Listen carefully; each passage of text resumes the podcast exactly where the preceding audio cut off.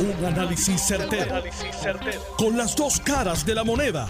Donde los que saben no tienen miedo a venir. tienen miedo a venir. Esto es el podcast de Análisis 630 con Enrique Quique Cruz.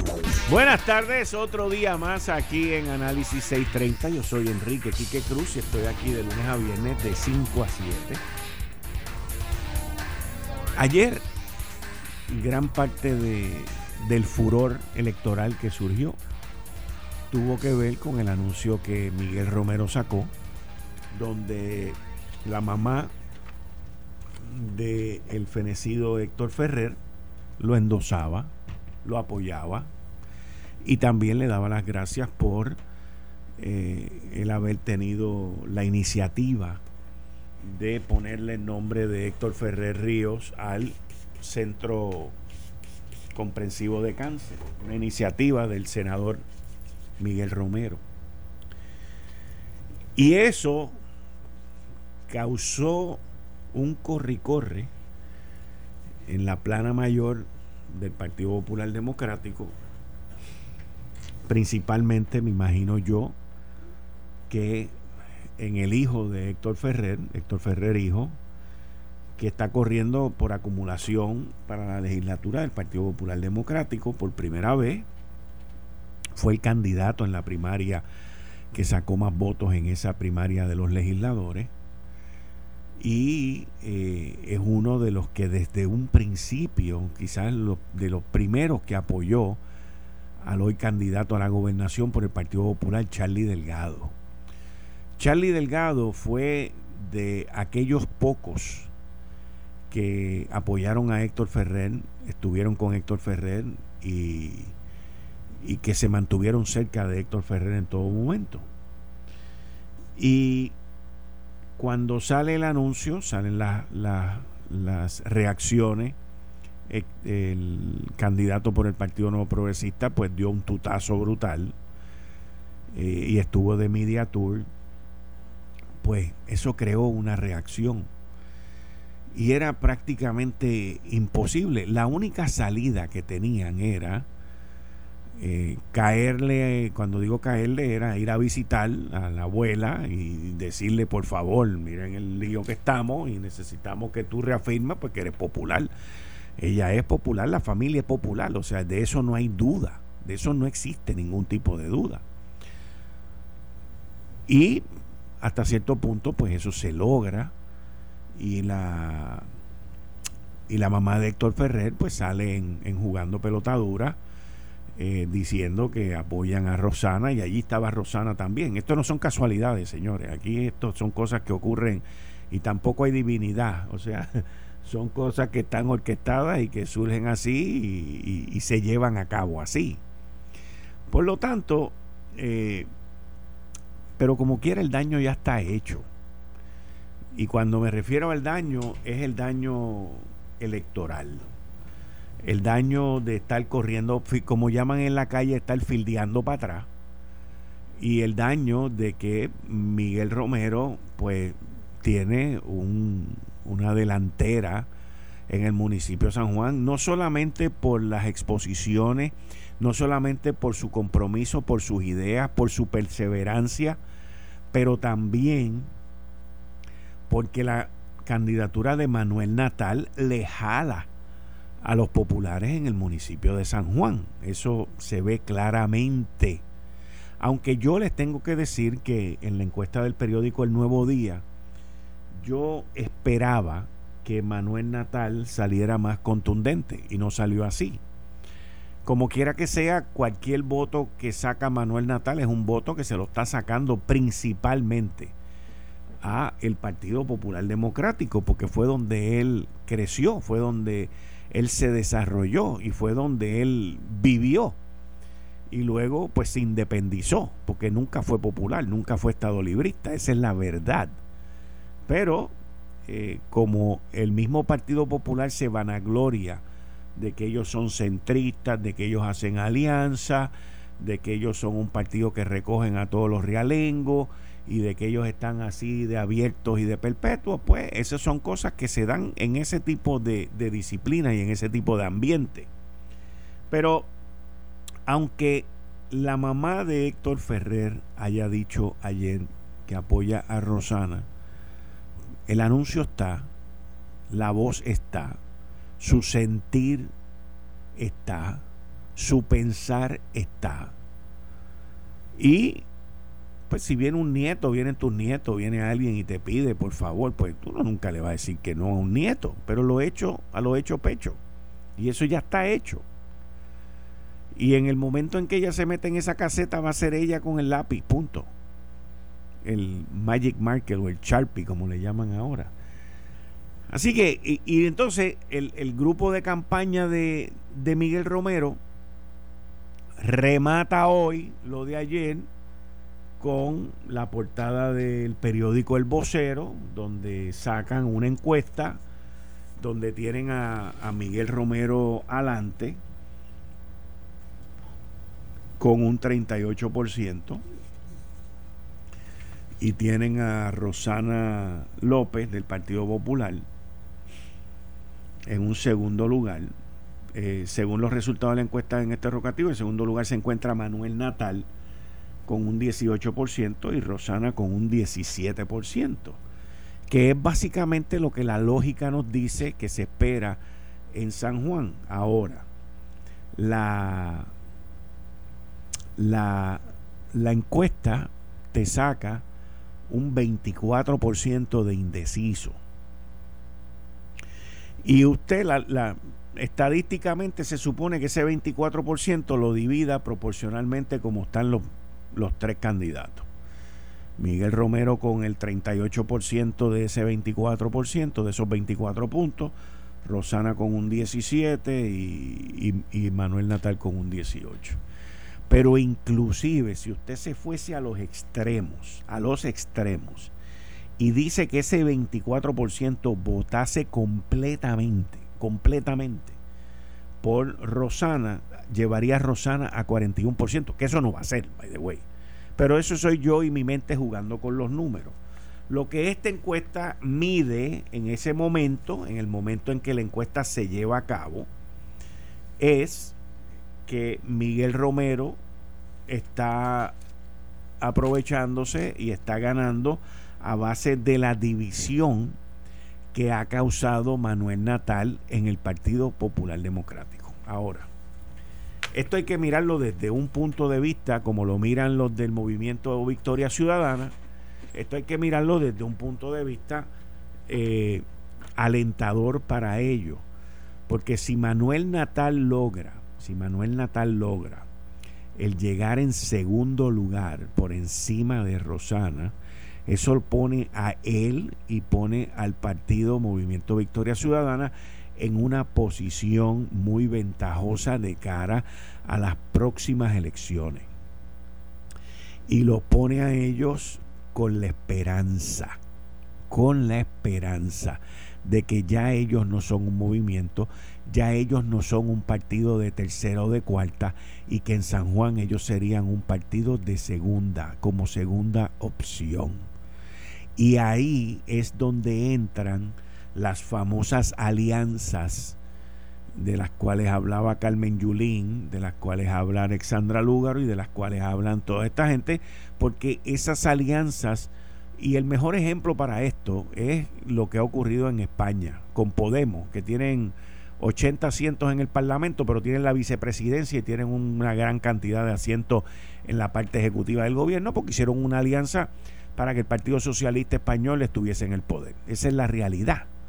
Y hacia eso es que se mueve el movimiento Victoria Ciudadana, hacia eso era que se quería mover Carmen Yulín, pero el, Partido Popular la rechazó contundentemente por las ideas izquierdistas y que, ella misma eh, expresó, esbozó e implementó en la ciudad capital. Así que Rosana López también está cargando con el trabajo de, eh, el no trabajo o el performance o, o, el desempeño, el desempeño de los últimos cuatro años de Carmen Yulín. O sea, la ciudad capital es un desastre está apestosa, está sucia, está completamente desbaratada. Y el que venga, pues la primera opción que tiene es declararle en quiebra. O sea, e, esa es, y, y, digo la primera, pueden haber segundas y terceras, pero yo sé que Carmen Yulín lo va a dejar tan y tan y tan mal financieramente que las cosas se van a ver feas. O sea, yo, yo les digo a ustedes que Miguel Romero, después que juramente en enero, va a decir que apenas hizo los chavos para pagar la nómina. Apúntelo por ahí que se lo estoy diciendo hoy. Eso va a suceder. Eso, eso va a suceder en esos primeros días que, que él esté allí. Y usted lo va a ver porque es la costumbre. Es la costumbre. Miren, yo recuerdo cuando Fortuño asumió la gobernación, que tuvieron que hacer una emisión de qué sé yo de 7 mil miles de millones de dólares, no tenían cho para pagar la nómina, tenían más de 3 mil millones de pesos en cheques allí hechos y no pagos. Eso fue un desastre lo que le dejaron. Y lo mismo va a suceder en San Juan. A mí me encantaría, yo me disfrutaría ver esa transición entre un bando y otro, o un partido y otro, porque no podemos desligar al Partido Popular Democrático de lo que ha ocurrido con nuestra ciudad capital. La sede del Partido Popular Democrático está en la ciudad capital, está en el viejo San Juan. Y ellos han estado allí, viviendo allí por ocho años y más, y viendo el desastre de lo que ha ocurrido en San Juan. Y uno no puede desligar una cosa de la otra. Y ese es el peso que Rosana lleva encima de ella y por eso es que esta encuesta la pone casi empate con Manuel Natal. Así que esto está muy interesante.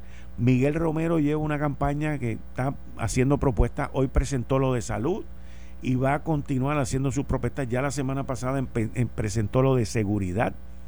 Y en el área de seguridad sea algo que él se envolvió, como lo ha hecho en todo, y lo estudió bien y sabe que ante las deficiencias de recursos humanos que tiene la Policía Municipal de San Juan, que Carmen Yulín la, agarró con 900 y pico, casi mil efectivos, y la está entregando con casi 500 efectivos, sabe que de la única manera que él puede hacer un impacto inmediato es con cámaras de seguridad. Eso no hay quien se lo despinte.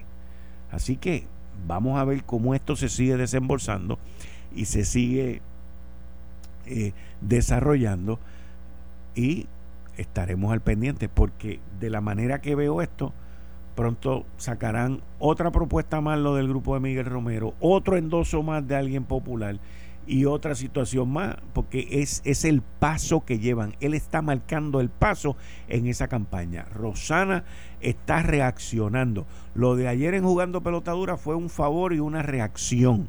Eso es así. Fue un favor que le hicieron y una reacción. Porque si eso llega a durar más de 24 horas, muerta por la pechuga, Manuel Natal entonces se consolidaba en el segundo lugar. Porque el, el reto de esto para el Partido Popular no es solamente tratar de ganar la candidatura de alcaldía de San Juan con el desastre que le está dejando la candidata del Partido Popular que estuvo ahí ocho años, pero por lo menos tratar de hacer un buen papel Ahora de lo que estamos hablando no es solamente de ganar, ahora de lo que estamos hablando es de hacer un buen papel, de no llegar en tercer lugar, que sería bochornoso y no sería culpa de Rosana, by the way. Eso lo digo porque es, claro, no sería culpa de ella, sería culpa del incumbente que está dejando eso desastrosamente. Pero, como dice ese dicho, se la vi, así es la vida, señores. Oigan, yo, yo siempre he tenido mis problemas con, y mis dificultades por entender, porque no lo entiendo, no lo quiero entender y no lo acepto, la cuestión de las escoltas. Pero el secretario de Salud, Lorenzo González Feliciano, le mete presión al comisionado Henry Escalera, al secretario del Departamento de Seguridad, y le dice, mira, político que no esté obedeciendo la orden ejecutiva, quítenle, la, quítenle las escoltas. O sea, y, aquí tengo que decir, y quiero que sepan, Lorenzo es mi amigo, estuvo en este programa por muchos años, lo aprecio muchísimo, pero, y, y digo eso de entrada para que sepan, pero en esta, como yo tengo el conflicto, un conflicto trascendental con eso de las escoltas, pues con más razón todavía. Aquí existe una orden ejecutiva el secretario de salud en la pandemia que estamos viviendo, en la situación de salud que vive Puerto Rico, es la máxima autoridad. Es la máxima autoridad en lo que se tiene que hacer y no se tiene que hacer. Y la pena de todo esto es que Lorenzo González le pide al director de negociado de la policía, Henry Escalera, que no brinden escolta a las caravanas políticas que violenten las órdenes ejecutivas. Y Henry Escalera ni Janel van a hacer nada al respecto. Acuérdense que se lo digo. No van a hacer nada al respecto. Le voy a decir por qué no van a hacer nada. Porque la gran mayoría de los funcionarios en este gobierno, a diferencia de Lorenzo, a diferencia del secretario de Hacienda, Francisco Pared, a diferencia de dos o tres, y me perdonan, la voy en, desarrollo, y, y, me perdonan dos o tres más que se me queden. Pero la gran mayoría, lo que están ahí es metidos debajo del escritorio escondidos para que llegue el 31 de diciembre, le paguen las vacaciones y los días por enfermedad y algún bono si se reparte por ahí. Eso es lo que está ocurriendo aquí ahora. Por lo tanto, no son muchos los que están dispuestos a hacer lo correcto a manejar las controversias correctamente y hacer lo que hay que hacer para evitar los contagios y que el coronavirus se siga propagando.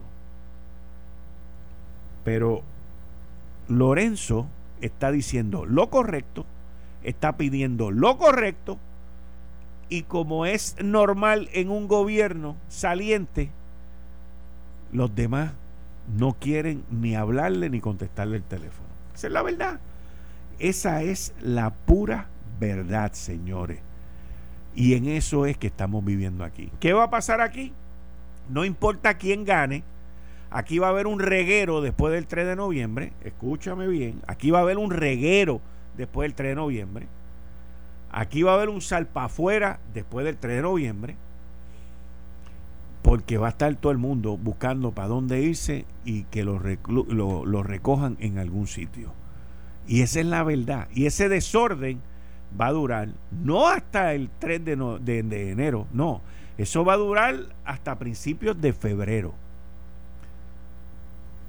Y Dios nos coja confesado de aquellos que están haciendo planes para entrar al gobierno a saquearlo. Como pasó con la administración de Ricardo Rosselló, del renunciante Ricardo Rosselló, que entraron en Hacienda, se metieron y agarraron todos los contratos, los cancelaron. En el Departamento de Educación agarraron todos los contratos y los cancelaron y metieron a los clientes de ellos. Y así fueron. En salud hicieron lo mismo. Todavía, todavía hay gente haciendo lo mismo. ¿Ok? Y así fueron purruchá por purruchá por purruchá. Porque esa es la verdad. La verdad con los hechos la verdad constatada. Eh, estás escuchando el podcast de Noti1. Análisis 630 con Enrique Quique Cruz. 13, martes 13 de octubre del 2020. Tú estás escuchando Análisis 630. Yo soy Enrique Quique Cruz y estoy aquí de lunes a viernes de 5 a 7. Y como todos los martes a esta hora con el licenciado John Mott. Buenas tardes. Buenas tardes, ¿cómo estás? Bien, bien, ¿y tú?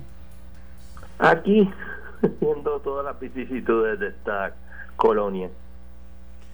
Las vicisitudes de la colonia. Yep. Bueno, en la primera plana del San Juan Star, Delgado says he will cancel Luma Prepa deal if he wins. Que él cancelará el contrato si gana. Bueno, el contrato tiene una provisión, como todo contrato de gobierno, que es para cancelación. Si dentro de los primeros cinco años tú lo cancelas, tú tienes que pagar 20 millones de dólares. Pero no solamente eso. Ya para el mes pasado habían facturado 26 millones de dólares en todo lo que tiene que hacer Luma. Eso quiere decir que si en enero tú cancelas, tú no solamente tienes que pagar la multa entre comillas, de 20 millones, sino que tienes que echar por la borda todo lo que Luma ha hecho. Y eso no toma en consideración dos detalles muy importantes. Uno, la Junta, que en el día de hoy radicó una, una moción que tiene que ver con la petición de que una fecha para el plan de ajuste. Y pone, párrafo 28, la página 11 de la moción. Además, el 22 de junio del 2020, con la aprobación de la Junta y del gobernador, y pone una paréntesis, y después de esfuerzos significativos de la Junta, la Autoridad Eléctrica entró en, el contrato de Luma. ¿Qué te está diciendo? Nosotros tuvimos que meter mano para que eso se aprobara. O sea, que ellos están detrás de que ese contrato se aprobara. Y yo dudo muchísimo que, permitan echarle delgado leche por la borda así porque le dé la gana, porque quería los votos del auto. Finalmente, hay otro detalle también muy importante. Eh, hay una compañía que se llama Innovative Emergency Management Inc., que no es parte de Luma, pero que es uno de los partners en el contrato de Luma. A la página 207 del contrato de Luma, que es un, es un, es, porque esto es un, un anejo, se indica que esta compañía va a estar encargada de todo lo que tiene que ver con los fondos federales. ¿Por qué está eso ahí? Porque el gobierno federal le requirió que tenías que enseñarme cómo tú vas a manejar los fondos federales. O sea que si tú cancelas el contrato de Luma, es muy probable, con Biden o sin Biden, que no haya disponibilidad de los fondos porque no se va a confiar en porque todo lo que está diciendo Charlie básicamente es que se va a quedar las cosas como están. Y no confía el gobierno federal no confía de que esos chavos que van a dar que son 12 millones de dólares no se los roben. Así que es altamente improbable que eso ocurra aún si él eh, gana, porque no creo que la Junta se lo permita, no creo que el gobierno federal se lo permita, y no va a caer más remedio con los dientes de atrás aceptar el contrato.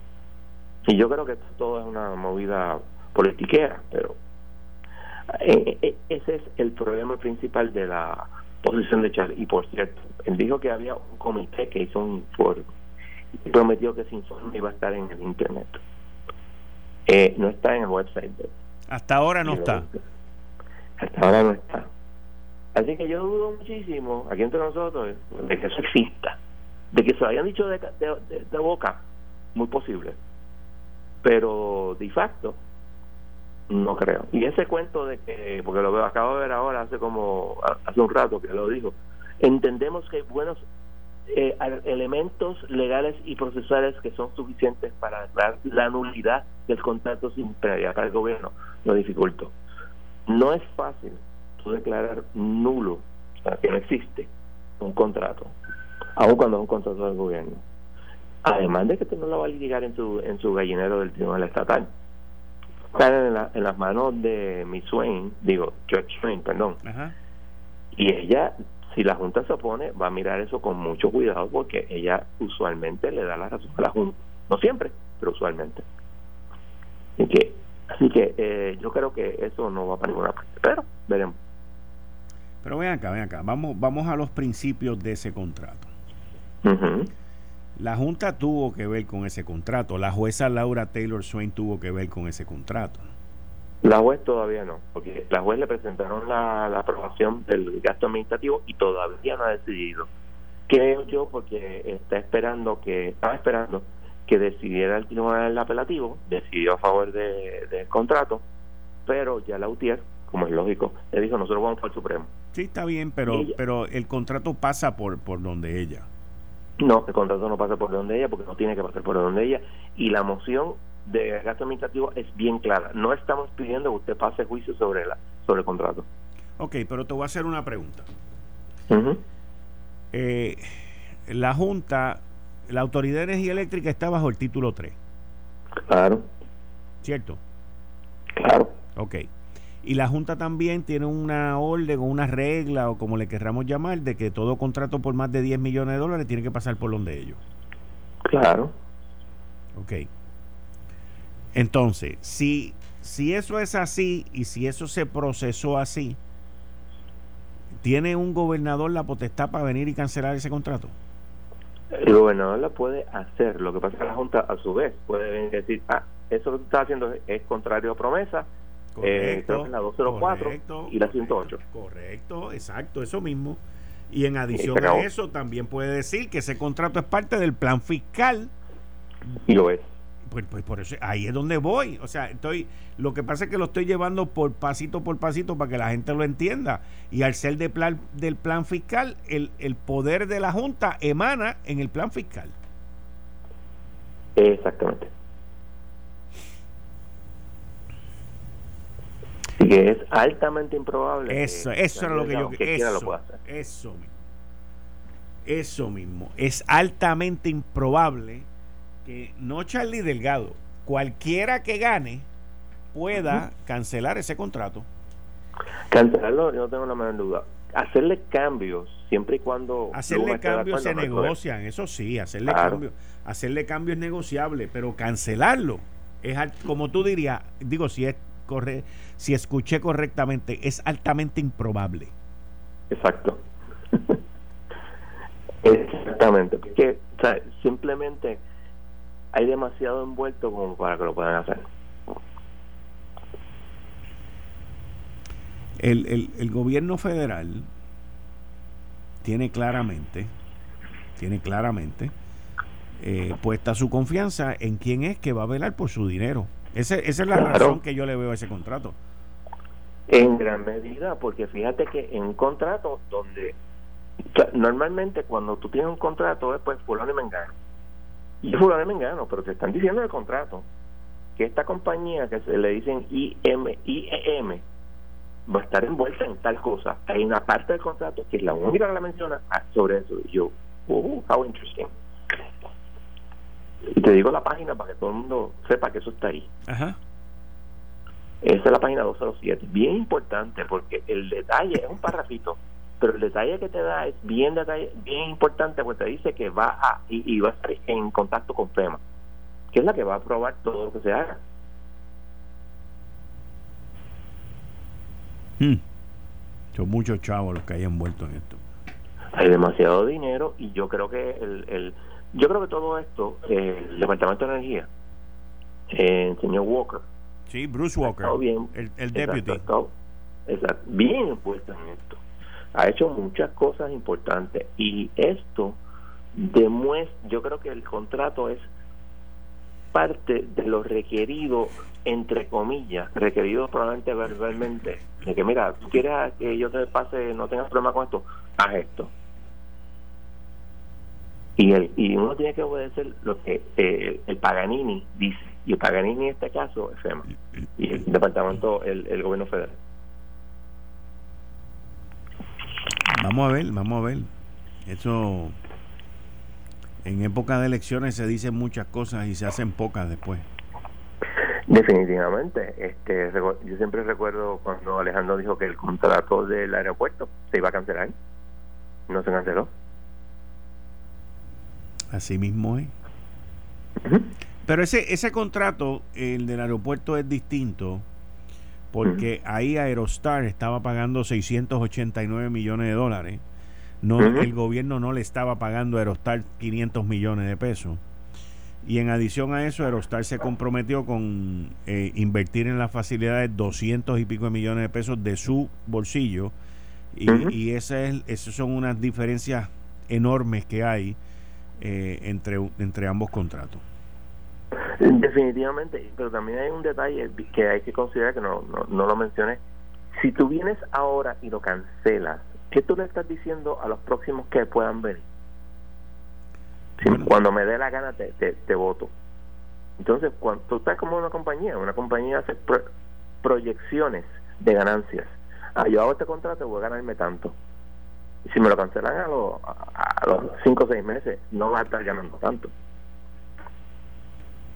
Sí, o sea, eh, bueno, tú puedes explicarlo muchísimo mejor que yo, la, la, jurisprudencia que hay sobre el, el, cumplir con los contratos una vez están firmados.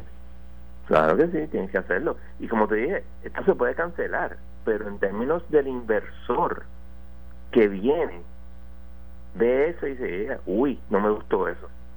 O sea, cada, cada vez que cambie el gobierno van a hacerme esto, no, deja eso. Eso es gran parte. de, limita. Pero eso es gran parte de nuestro problema aquí, by the way. Pues, tiene toda la razón. Hemos tenido, hemos tenido, ya lo llevamos como para seis o siete gobernantes en los últimos cinco cuatrenios. Este, tienes a Sila, Aníbal, Fortuño, Alejandro, eh, Ricardo, Wanda, son seis. Y si coges a Rosselló, su último término son siete. También. Y cada uno cuando entra, aunque sean del mismo partido, vienen con su propio librito y con su propia agenda y con sus propios y con sus propias mañas. Tienes toda la razón y eso crea un problema porque no hay una continuidad en las cosas. No la hay. Eso es bien malo. Aquí deberían haber, aquí deberían haber unos proyectos que deberían de tener continuidad en las cosas más básicas, tener un mejor sistema eléctrico, la seguridad de la isla, la educación de la isla, la salud de la isla. O sea, esos son cuatro áreas que tú no tienes que venir a inventar la rueda, brother. Por yo solamente llega y haz la que funcione, más nada. No, aquí lo primero que hacen es, llegué yo como gobernador, lo primero que hacen es que le cambian el maldito nombre a la tarjeta de salud. Porque entonces, porque ahora el mío va a ser mejor. Y después, y siguen por ahí, después vienen y te dicen que van a arreglar los permisos y forman otro bollonguero más con los permisos. Y por ahí, entonces vienen y te dicen que te van a bajar la luz y forman otro bollonguero más en la Autoridad de Energía Eléctrica. Y no, hombre, no. O sea, entonces nada se hace, nada funciona. Hemos visto durante los últimos cuatro años, especialmente este cuatrienio, con lo del huracán María, los terremotos y ahora con la pandemia, que el gobierno no funciona. No funciona. No funciona, punto. Eso es desgraciadamente la realidad. Y nos hace preguntarnos para qué necesitamos más gobierno. Porque hay, hay candidatos que la respuesta a todo es más gobierno. Y eso no funciona. Pero, por contar de, de ser electos, hacen lo que sea. Así mismo es. ¿Qué más tenemos? Pues mira, eh, una cosa interesante es, bajo ahora mismo, el Tribunal Supremo de Estados Unidos suspendió el injunction, había un injunction en, en el área de California, creo, eh, para que el censo siguiera haciendo el censo, después, del después del 31. Exacto. Entonces, el, el caso se apela al noveno circuito y, el, y van al Supremo y dicen, Supremo, por favor, detenga la ejecución del injunction. En otras palabras, que se suspenda, como nosotros eh, queremos, el gobierno, que no se siga contando. Entonces, el Tribunal Supremo dijo, hasta que decida el noveno circuito y nosotros teneguemos la petición de certiorari si se pide o expidamos el certiorari, está todo detenido. Si expedimos el certiorari, el, el Estado le expirará cuando baje la sentencia. O sea que para efectos reales ya está detenido.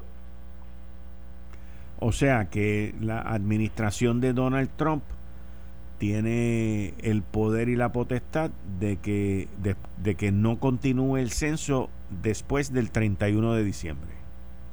exactamente. Y eso es importante para los distritos de votación. ¿Por qué? Explícame.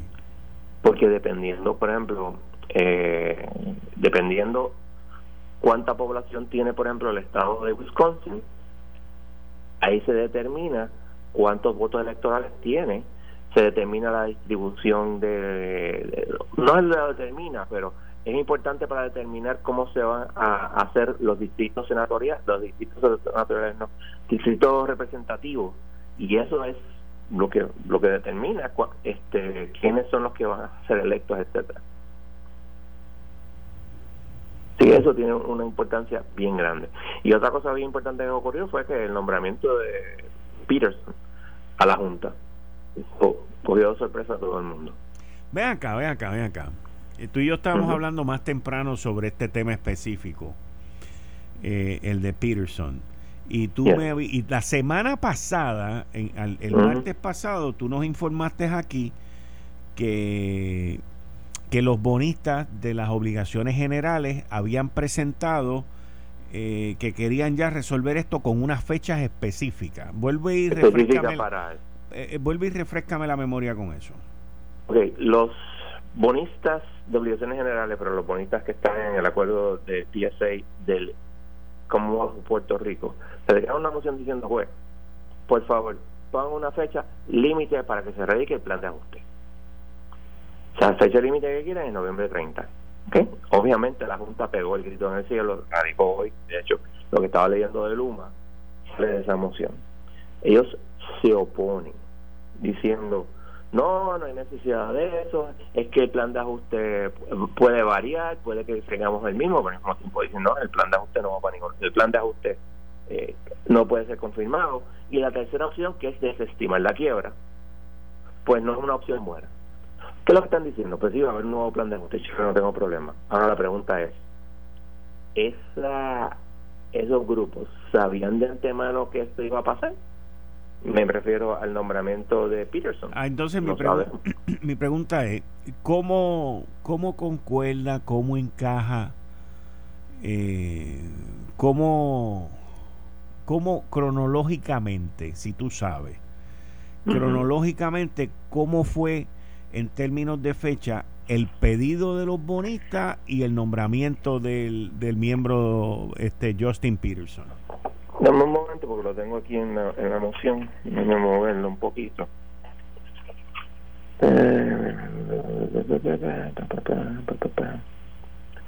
Si mal no recuerdo, eso fue el lunes pasado que ellos lo hicieron. El, el, el, el lunes pasado eh, fue que los bonistas de obligaciones generales, que eran los que Peterson representaba, eh, el lunes pasado. Algunos de ellos. Algunos, de, algunos de ellos fue que eh, ellos presentaron esa moción de que se estableciera un calendario, ¿cierto? Correcto. Eso fue el lunes pasado. Y a Peterson lo nombraron como el martes o el miércoles. Algo así y lo y te pone en una situación como que hmm, how interesting sí sí eh, vamos a pedir esto antes de que él esté allí para que no se vea que lo estamos pidiendo porque sabemos que él está allí es, fue sumamente oportuno pero pues así son las cosas en la en, en, los casos los casos que son políticos también porque todo esto tiene un componente político. Y definitivamente. al salir de, porque acuérdate, aquí lo importante del nombramiento de Peterson es que no es llenar vacantes, al contrario, fue sustituir una persona que todavía está en funciones por promesa, que era Arturo González, que es uno de los dos que más estaban empujando la pelea con los bonitos, y sale. Y ahora entra Peterson, que en términos de esto, pues no se sabe su posición, eh, y todo cambia. Y otra cosa importante, hay solamente cuatro miembros en este momento en la Junta. Tú no puedes hacer una reestructuración, o sea, tú no puedes poner una eh, entidad de Puerto Rico en quiebra con cuatro votos, necesitas cinco. Ok. Eso es importante en términos de la Universidad de Puerto Rico, con la decisión que hicieron del apelativo que lo discutimos también. Ajá, sí, sí. Así que este, la pregunta ahora es si Trump va a sustituir toda la, toda la Junta o si va a nombrar algunos, o si va a nombrarlos como dice promesa, o los va a nombrar mandando seis nombramientos nuevos eh, presentados a la, al Senado, o va a esperar lo que digan los, los demócratas. Lo sabemos porque también los demócratas se han tardado un montón de tiempo, porque esos nombres según promesa, yo la chequé. Within a reasonable time se supone que tú, que tú mandes los, nombres y esos nombres están más de un año overdue. Ok, bueno John, muchas gracias. Hablamos, continuamos, el, te veo el martes próximo en esta sección, todos los martes a las 5 y 30, con el licenciado John Mott, Ley Promesa 630. Muchas gracias, te me cuida. Esto fue el, podcast de Notiuno. Análisis 630 con Enrique Quique Cruz. Dale play a tu podcast favorito a través de Apple Podcasts, Spotify, Google Podcasts, Stitcher y notiuno.com.